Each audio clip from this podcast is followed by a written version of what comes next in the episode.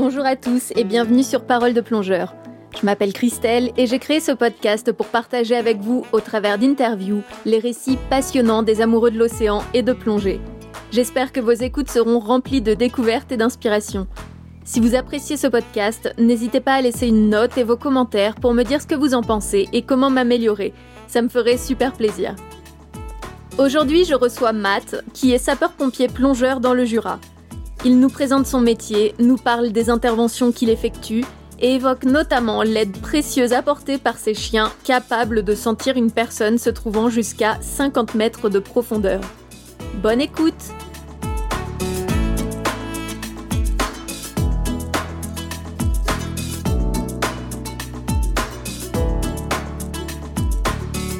Bonjour Matt, je suis heureuse de faire cette interview avec toi aujourd'hui. Est-ce que tu vas bien? Très bien, merci Christelle. Bonjour à toi aussi et merci de m'accorder cette interview, c'est sympa. Alors j'espère que tu es confortablement installé hein, parce que je vais te bombarder de questions. En fait, il y a quelques semaines, j'ai interviewé Renan qui nous a parlé du métier de scaphandrier et je me suis dit qu'en fait, on parle pas beaucoup de tous ces métiers qui nécessitent de plonger mais qui sont pas directement liés au tourisme et à la plongée loisir. Et quand on parle de plongeur pro, on va penser peut-être au moniteur de plongée, mais en fait, il existe euh, beaucoup de métiers, beaucoup d'autres métiers, et toi, tu vas nous parler de celui de sapeur-pompier, sapeur-pompier plongeur. Est-ce que tu pourrais te présenter et nous expliquer aussi comment tu es devenu sapeur-pompier plongeur? Alors bien sûr, il n'y a pas de souci. Donc je m'appelle Matt Pernaud, je suis euh, sapeur-pompier professionnel et notamment spécialisé dans les secours nautiques puisque je suis chef d'unité plongeur de la sécurité civile. J'ai un parcours professionnel qui est assez particulier, en fait, qui m'a amené à passer le, concours de, sapeur-pompier pro. Et euh, j'ai réussi à me faire embaucher dans mon euh, dans mon département natal, le Jura, proximité de proximité de la Suisse. Mais du coup, le côté plongeur, c'est c'est un peu c'est en option quoi. C'est pas tu fais pas que des interventions plongées. Non, euh, la spécialité de plongeur, c'est vraiment une spécialité au sein des sapeurs-pompiers qui euh, qui ne nécessite pas d'y attribuer 100% de notre temps puisque euh, c'est une proportion de un nombre d'interventions à l'année qui est on va dire relativement faible entre guillemets bien entendu. On est d'abord sapeur-pompier donc on intervient sur toutes les interventions courantes des sapeurs-pompiers, que ce soit les feux, que ce soit le secours à personne, le secours routier, euh, et j'en passe. On peut se spécialiser euh, dans différents domaines, et, euh, et ben moi le, le nautique m'attirait, puisque j'en avais déjà fait avant, et la plongée bien entendu.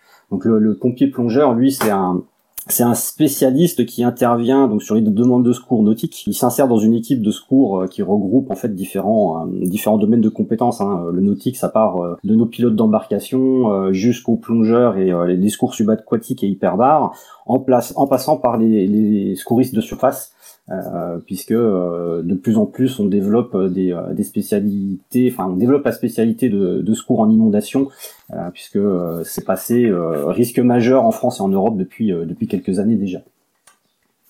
En inondation, du coup, tu fais aussi en plongée. Ça, on peut être amené à intervenir en, en, plongée, en inondation, si on a besoin d'aller faire des reconnaissances dans des dans des endroits immergés comme comme les garages, les les parkings souterrains ou des choses comme ça, oui.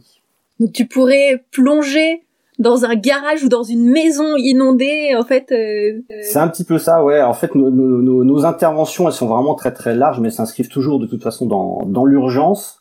Euh, il y a toujours ce caractère d'urgence qui prime nos interventions, euh, c'est euh, ni plus ni moins que la protection des personnes, des biens et de l'environnement. Donc ça va regrouper vraiment beaucoup beaucoup euh, beaucoup beaucoup d'interventions différentes. Alors ça peut être des sauvetages et des mises en sécurité de personnes, ça peut être des interventions pour des noyades, ça peut être des recherches de personnes qui auraient disparu dans un milieu nautique avec certains délais à respecter puisque nous on intervient comme je te disais toujours sous un caractère d'urgence. Donc nous on a un délai de prompt secours c'est-à-dire le délai dans lequel ça reste de notre compétence à nous avant de passer de la compétence euh, de la recherche de d'autres services comme euh, la gendarmerie par exemple. Mais c'est pas seulement euh, c'est pas seulement du secours à personne, hein, la protection de l'environnement, la protection des biens, c'est aussi le dégagement des voies fluviales, un bateau qui aurait coulé coulé à un endroit et qui gêne la, navigation.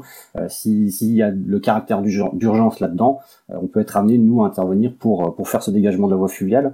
Euh, des travaux subaquatiques d'urgence, on intervient sur réquisition également d'autres services et euh, on intervient aussi en dispositif de premier secours sur différentes manifestations, euh, festivals nautiques, etc., etc. Donc on a vraiment une palette très très très large d'interventions.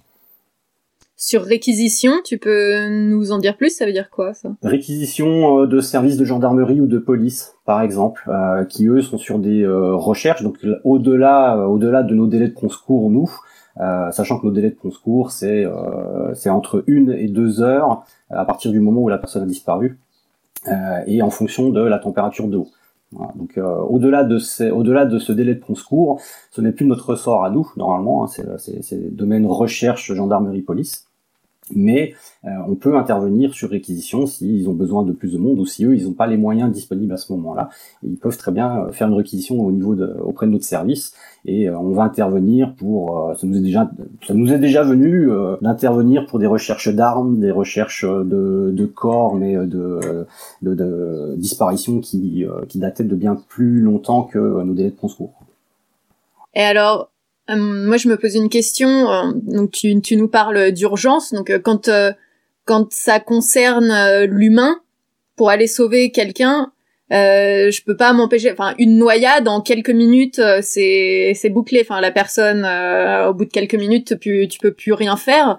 Euh, le, mettre en place tout le matériel de plongée, arriver sur un lieu, tout ça, vous arrivez quand même à à pouvoir euh, sauver des, des gens euh, lorsque vous vous êtes dans le cadre de la plongée? Alors nous, on, a vraiment des, euh, des, délais, nos délais de prompt secours qui sont qui sont établis. C'est vraiment des, délais qui sont établis sur des données médicales.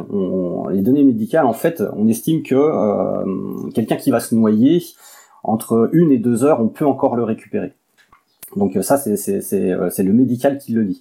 Donc nous, notre délai de prompt secours, c'est une heure. C'est-à-dire à partir du moment où la personne a disparu, euh, c'est de notre ressort pendant une heure. Si on intervient sur des eaux euh, un peu plus froides, donc c'est-à-dire des eaux qui euh, descendent en dessous de 6 degrés, on, élargit le, on élargit le, délai de, de secours à 2 heures. Donc on a toujours la possibilité de, de, récupérer des gens qui seront euh, très certainement inconscients puisque euh, puisqu'ils seront sous l'eau et, euh, dans un premier temps noyés, mais le médical derrière peut éventuellement les récupérer. Donc on se doit d'intervenir dans ces délais de concours qui sont définis. Après on n'est jamais à l'abri non plus d'intervenir sur des accidents de circulation, une voiture qui tombe dans l'eau.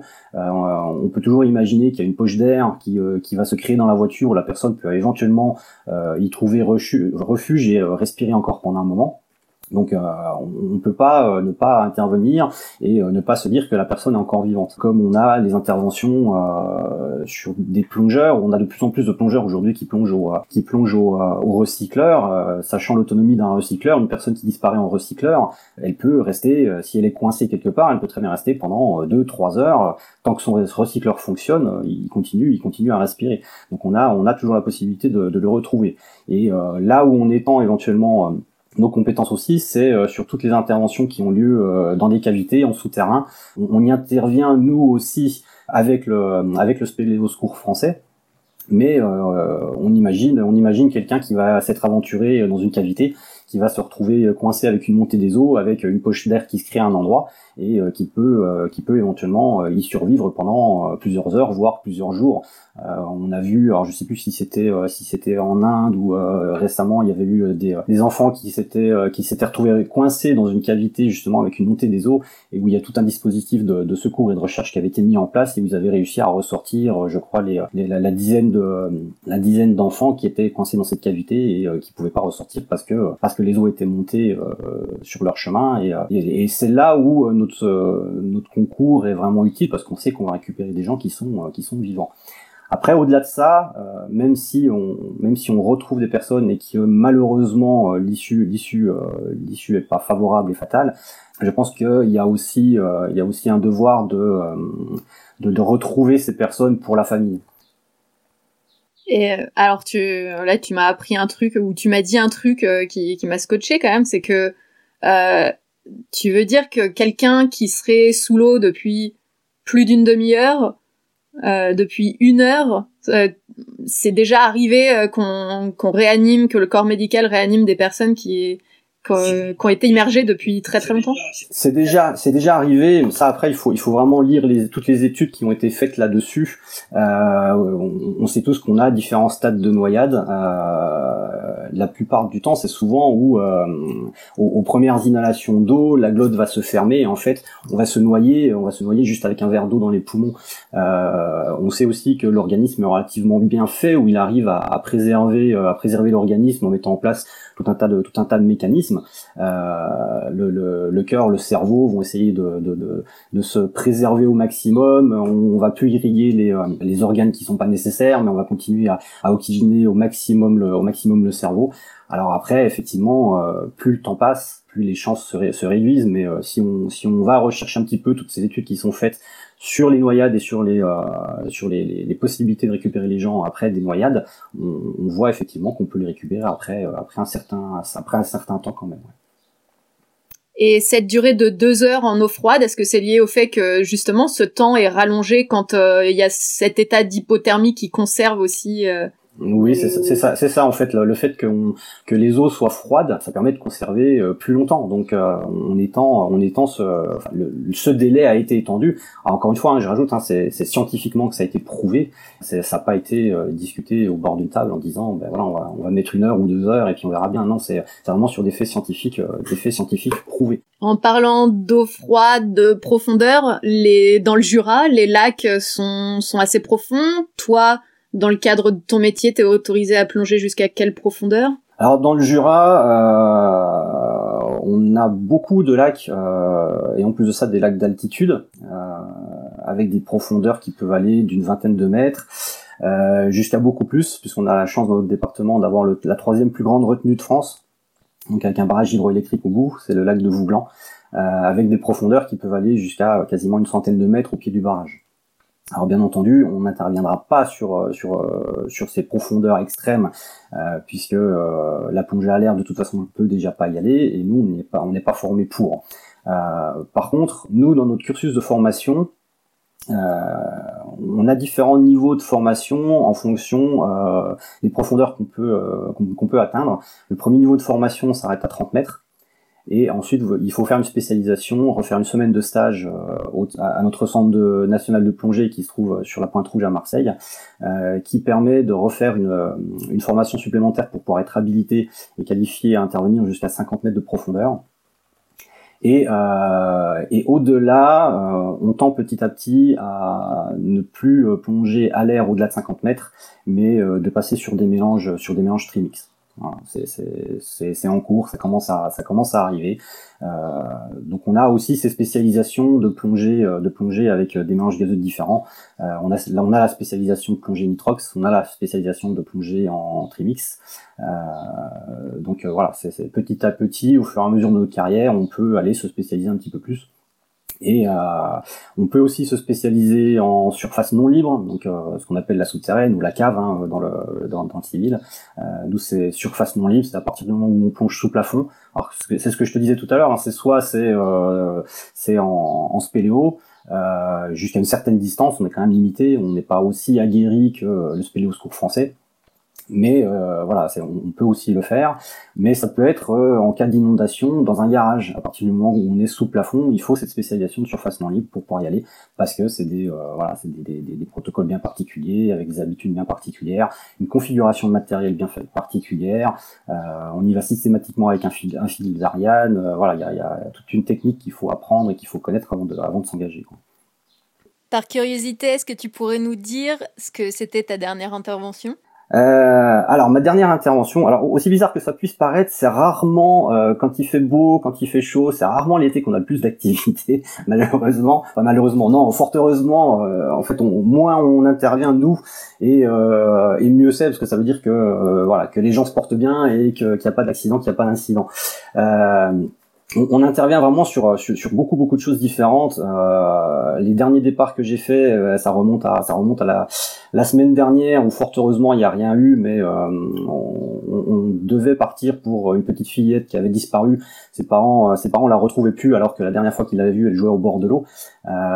donc on a on a été appelé pour ça, mais heureusement entre temps ils ont ils ont réussi à retrouver cette petite fille qui finalement n'était pas tombée dans l'eau du tout. Et heureusement Et, la dernière intervention euh, vraiment que, que, j'ai pu faire moi, euh, ça remonte à, déjà quelques, quelques semaines et quelques mois. C'était sur un accident de circulation où la voiture était sortie de la route, avait atterri dans l'eau. Euh, fort heureusement, les passagers et les conducteurs avaient réussi à s'extirper de la voiture avant qu'elle coule.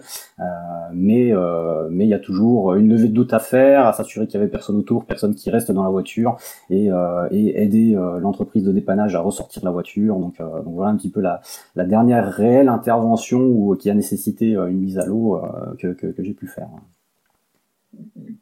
Vos séances d'entraînement, est-ce qu'il s'agit du coup de, de réfléchir à toutes les situations euh, dans lesquelles vous pourriez intervenir et donc à l'entraînement faire des cas pratiques de voilà de mise en situation? C'est ça, c'est exactement ça en fait. C'est ce qu'on appelle les mises en situation professionnelle. C'est euh, ce qui se développe de plus en plus dans dans euh, dans les apprentissages qu'on a et dans les méthodes pédagogiques qu'on a chez nous. Euh, on, entend toujours dire les pompiers, on va faire des manœuvres. En fait, c'est ni plus ni moins que d'essayer de se mettre dans les mêmes conditions que le jour où il va falloir qu'on intervienne. Donc, on, on essaye de, de, de, préparer des cas euh, des, des, des, cas typiques d'intervention, soit en les imaginant, soit en se référant à des interventions qu'on a déjà vécues et euh, on, va on va en fait recréer recréer cette intervention et on va euh, on, va essayer d'améliorer euh, ce qui n'a éventuellement pas été ou ce qui ce qui nous, nous permet enfin ce qui qui nous semble intéressant de, de, mettre en place comme, comme méthode ou comme, comme, comme protocole pour pouvoir intervenir au mieux. Quoi. Est-ce qu'il faut forcément être sapeur-pompier professionnel pour pouvoir euh, faire cette, euh, cette spécialité de plongeur ou un sapeur-pompier volontaire pourrait le faire? Alors tout dépend de la politique du département. Euh, je sais chez nous c'est ouvert aux c'est ouvert aux sapeurs-pompiers volontaires également. Euh, en fait les, les, seules contraintes c'est les contraintes c'est contraintes purement de temps.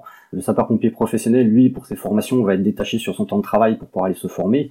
Alors que le sapeur-pompier volontaire lui il va falloir qu'il fasse ses formations lui sur ses temps de congé. Donc euh, quand vous voyez qu'il faut déjà euh, 4 à 5 semaines pour former un plongeur pour qu'il soit prêt à, à, faire les premières interventions, euh, on ne connaît pas beaucoup de personnes qui travaillent qui vont prendre leurs 5 semaines de congés payés pour aller euh, pour aller se former. Donc à moins d'avoir des conventions avec son employeur qui lui permet de se libérer de son travail pour pouvoir aller faire les formations sapeur-pompier, pour les volontaires en fait c'est compliqué parce que ça prend beaucoup beaucoup de temps. Et une fois que vous avez fait vos formations, il bah, faut être disponible au minimum euh, une à deux journées par mois pour aller s'entraîner et euh, disponible une semaine complète dans l'année pour faire euh, pour faire votre recyclage annuel où vous allez enchaîner les, enchaîner les plongées profondes, des exercices de sécurité, etc. Donc ça prend ça prend beaucoup de temps. Quel genre de matériel vous utilisez? La même chose que ce qu'on utilise en plongée loisir? Oui, on, utilise en fait le, le, même matériel. Par contre, on essaie d'avoir du matériel qui soit qui soit de la meilleure qualité possible et le plus résistant possible parce que on l'utilise pas euh, sur du loisir où on va prendre notre temps pour le mettre, on va prendre notre temps pour enfiler la combinaison, c'est toujours dans l'urgence donc faut que ça résiste. Donc c'est pour ça qu'on essaie de prendre de la qualité. Alors de par ton expérience, est-ce que tu pourrais nous dire quelles sont les causes de noyades les plus courantes? Est-ce qu'il y a des infos que tu pourrais nous donner et hum, qui éventuellement pourraient nous faire éviter certains accidents assez bêtes? En, règle générale, tous les accidents, c'est toujours des accidents bêtes et, euh, et, tous les accidents peuvent être évités, que ce soit en plongée ou, euh, ou dans d'autres domaines. Hein, c'est toujours c'est toujours la même chose. Mais euh, en ce qui concerne les noyades, on s'aperçoit, oui, que c'est souvent, très souvent, des gens qui ont très peu d'expérience de natation, qui sont pas forcément des bons nageurs, mais c'est surtout des gens qui se font vite piéger par l'environnement. J'entends par là sur les plages, sur les côtes c'est des gens qui vont se faire avoir par, euh, par les baïnes, c'est des gens qui vont se faire avoir par des courants euh, qu'on n'arrive pas à détecter en surface. Euh, nous, dans nos intérieurs, c'est des gens qui vont se faire avoir par euh, bah, par des plages qui euh, qui qui qui, qui, descendent très vite en profondeur. Hein. Moi, je vois les, les, lacs sur notre département, c'est souvent ça. Hein. C'est vous avez vous avez une certaine distance sur laquelle vous avez pied, et puis d'un seul coup, ça dégringole et, et vous perdez pied. Et la personne qui fait un petit peu avoir, qui est pas très bonne nageuse, se fait se fait vite avoir et il peut vite boire la tasse. Euh, c'est aussi des gens qui, euh, qui se baignent dans des, euh, dans des cours d'eau, dans des rivières. À savoir que dans les rivières, il y a certaines rivières qui sont relativement traites. parce que vous avez des gravières, vous avez un, fond qui est jamais jamais le même d'une année sur l'autre, et vous pouvez très bien vous retrouver, voilà, avoir de, l'eau jusqu'au genou et un mètre plus loin, vous retrouver dans un trou qui fait 3-4 mètres de profondeur, parce que parce que vous avez un, un banc de cailloux qui est là, ou alors vous avez un trou et les gens se font vite avoir se font vite avoir comme ça c'est souvent effectivement euh, un manque de conditions physiques ou un manque de pratique de la natation, mais beaucoup euh, beaucoup se font piéger par le milieu. c'est souvent ça. Alors tout plongeur est conscient du risque d'accident ou de maladie de décompression lié à la plongée, mais est-ce qu'il y a des risques qui sont vraiment spécifiques à ton métier? Spécifique, oui, parce qu'on on utilise, on utilise quand même de temps en temps un peu de matériel. Euh, si on si on a du renflouement à faire, il faut qu'on descende avec un petit peu de matériel. On peut intervenir avec des outils sous l'eau. Donc, euh, on a ce facteur utilisation d'outils qui, euh, qui, qui, qui, vient se rajouter. Donc, on a aussi ce risque de, de se faire mal avec un, avec un outil, de, de se coincer un doigt, de, de, de, se faire embarquer par le poids du matériel. Donc, oui, on a, on a des, on a des risques un petit peu spécifiques. Et, euh, et, et on a aussi ce risque, le risque de l'environnement, parce qu'on va intervenir, c'est déjà arrivé euh, et il y a eu des, euh, des, enquêtes qui ont été faites sur certains accidents mortels parce que euh, bah, parce que des gens se sont retrouvés coincés entre un bateau et, et le fond parce qu'ils intervenaient sur un bateau qui était en train de couler ou ou parce qu'ils intervenaient sur sur un filet qui était pris dans une hélice ou des choses comme ça. Et malheureusement il y a des fois où les risques sont tels que on arrive à l'accident. Donc donc ça ça arrive. Oui ça arrive.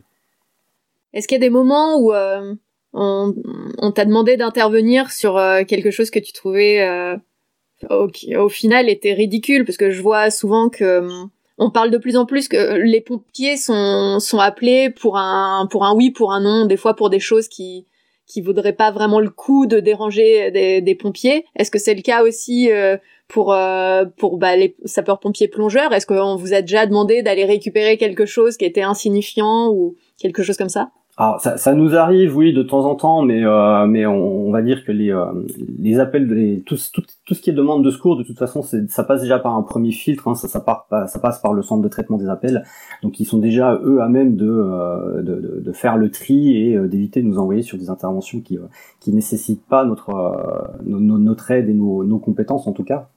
On, on le retrouve dans les interventions courantes. Chez nous, en plongée, très peu, parce que finalement, euh, on intervient, on, intervient de toute façon souvent pour des choses qui sont euh, qui sont euh, assez graves. Quelqu'un qui va avoir disparu parce que il est parti nager et, et la personne qui était avec lui ou avec elle l'a pas vu depuis depuis déjà une heure, une heure et demie. Et elle sait pas où elle est. On, tout, on peut toujours imaginer qu'à un moment donné, si elle n'est pas revenue au bord, elle a peut-être coulé. Donc c'est pas des interventions anodines pour nous et pour personne. Donc on n'a pas, on a moins ce risque de se retrouver avec des interventions euh, où, effectivement on n'a pas besoin de nous que, que sur le reste des, interventions sapeurs-pompiers.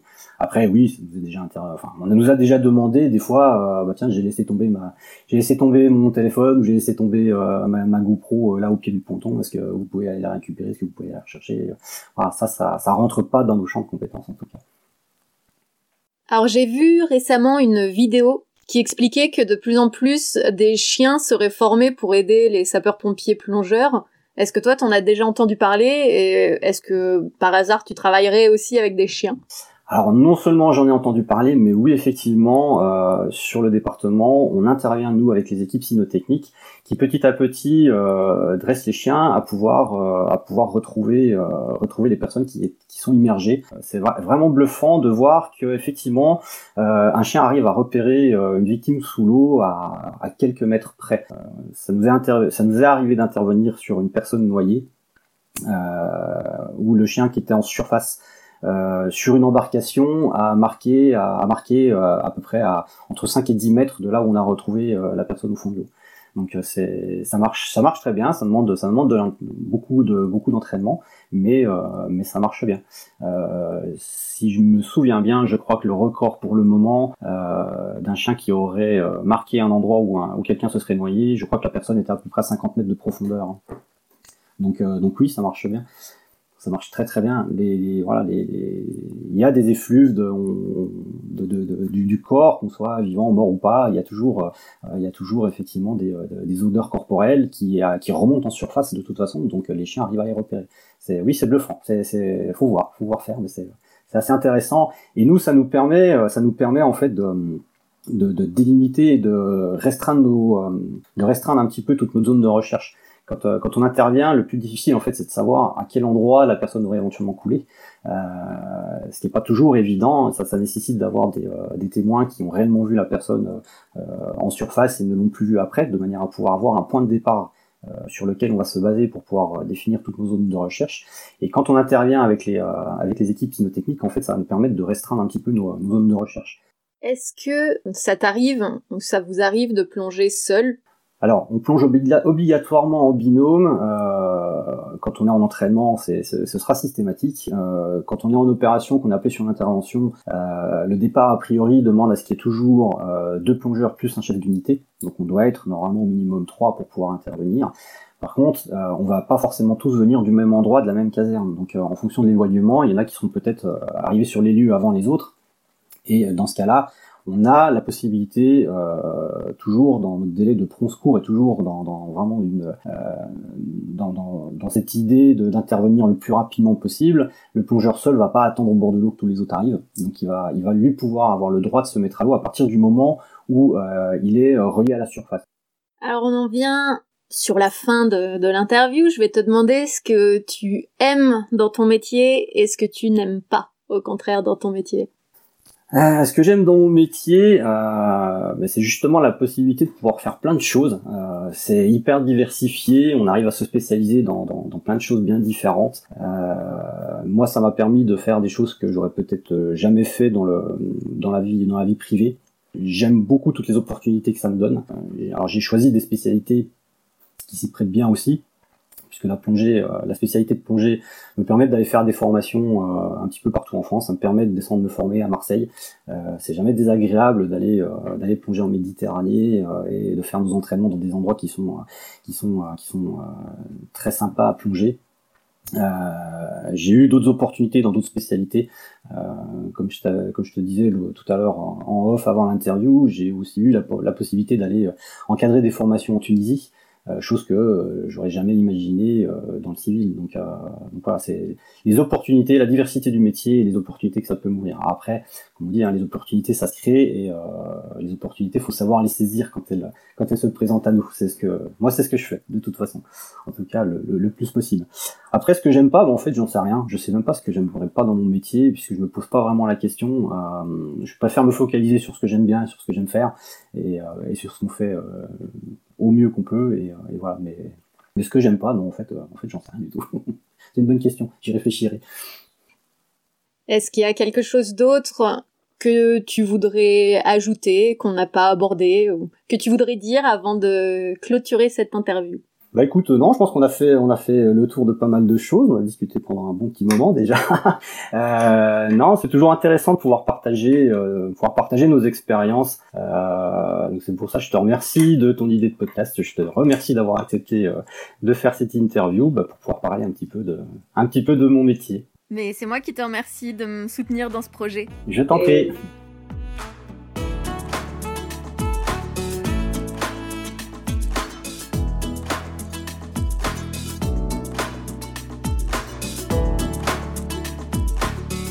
Voilà, cet épisode est terminé. Merci de nous avoir écoutés. Parole de plongeur, c'est un épisode toutes les deux semaines, le mardi. Alors pour ne rater aucun épisode, abonnez-vous au podcast et surtout, dites-moi ce que vous en pensez. C'est ce qui va finalement m'aider à améliorer mes interviews. Vous pouvez aussi trouver des photos de mes invités et des informations utiles sur le podcast, sur la page Facebook Parole de plongeur et sur le site internet www.paroledeplongeur.com. Si vous avez une histoire à me raconter, que votre parcours peut inspirer les autres ou que vous souhaitez aborder un sujet en particulier, contactez-moi à info at paroledeplongeur.com. Un grand merci à Frédéric Bro pour l'aide qu'il m'apporte pour la réalisation de ce podcast et merci également à Sacha Ende qui a composé la musique que vous entendez. À très bientôt!